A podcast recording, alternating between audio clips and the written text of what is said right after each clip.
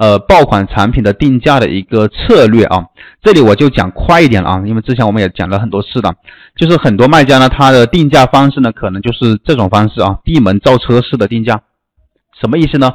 一般通常来说，大家都是这样的，就是你进货价多少，加上你的运费多少，加上你的佣金，加上你的一些利润啊，就等于你的售价，是不是？大部分都是这样的，这叫送行思维啊，送行思维。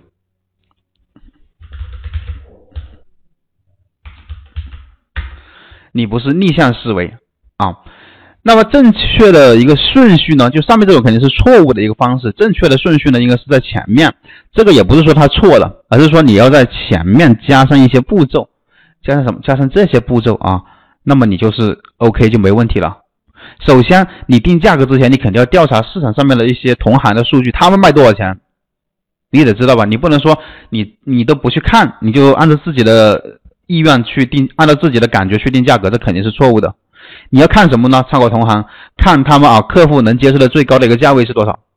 他们最经常买东西的一些价格在哪里？最终确定你要做什么样的价价格的一个东西。所以我们要根据这个价格去找这种产品。你不能以自己的消费水平呢来做这个价格的一个定位。比如说我们你自己啊，比如说你自己买一件这个衣服吧，买一件这个冬天了啊，你买一件羽绒服，可能你买的价格呢，我打出来啊。你买的价格可能是多少钱呢？是五百到一千之间的。正常来说啊，大部分五百到一千元，这是你你这边的可能，比如说你这边的一个消费水平。但是你不能以自己的消费水平啊，消费水平，呃，去选品。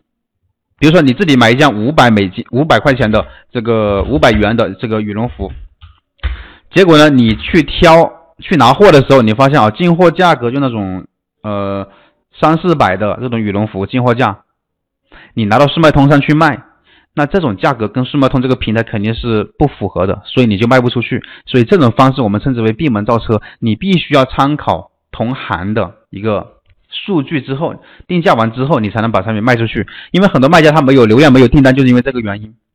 那怎么定价呢？怎么参考呢？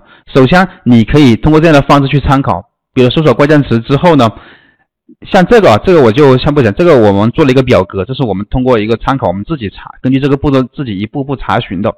那现在的话呢，我也不让不不要求你们去查询了啊，就是说今天我们在这里讲快一点，因为现在速卖通很多关键词呢，一些大的关键词，基本上它都是有这个柱状图的。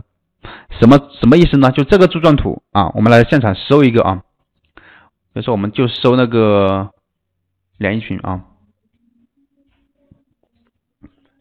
我点这个按钮吧，就这一块的一个数据啊，你都不需要去自己查什么数据了，就看这里，你别这这里是零到五点九九，零到六美金，然后这边呢是五点九九，就六美金到十美金的，然后十到十六美金的，这里都已经给你全部放好了，就隔一段时间的话，这个数据它是有一一些变化的，啊，基本上。也差不多啊，那这里呢，我做课件的时候，它是这样的一个数据，但是经过我们的判断呢，你做连衣裙的话，基本上是，呃，九到就是十到十五美金左右，这个是这个价格段是最畅销的，就是你做连衣裙，所以这里你要先把它搞清楚，这是你要收集的一个数据，通过这些数据，你就可以简单的判断出来，呃，在这个平台，在速卖通这个平台，呃，什么价格，对吧，是比较热销的，你做那种热销价格区间的产品呢？那你才会卖得出去啊！好，这是第一种方法啊，第一种方法。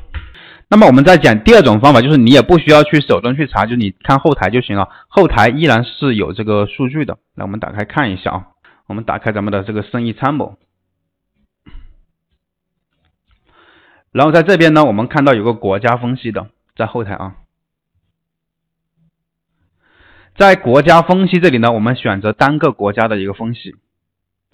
在这里呢，你是可以去选国家，俄罗斯也行，美国也行。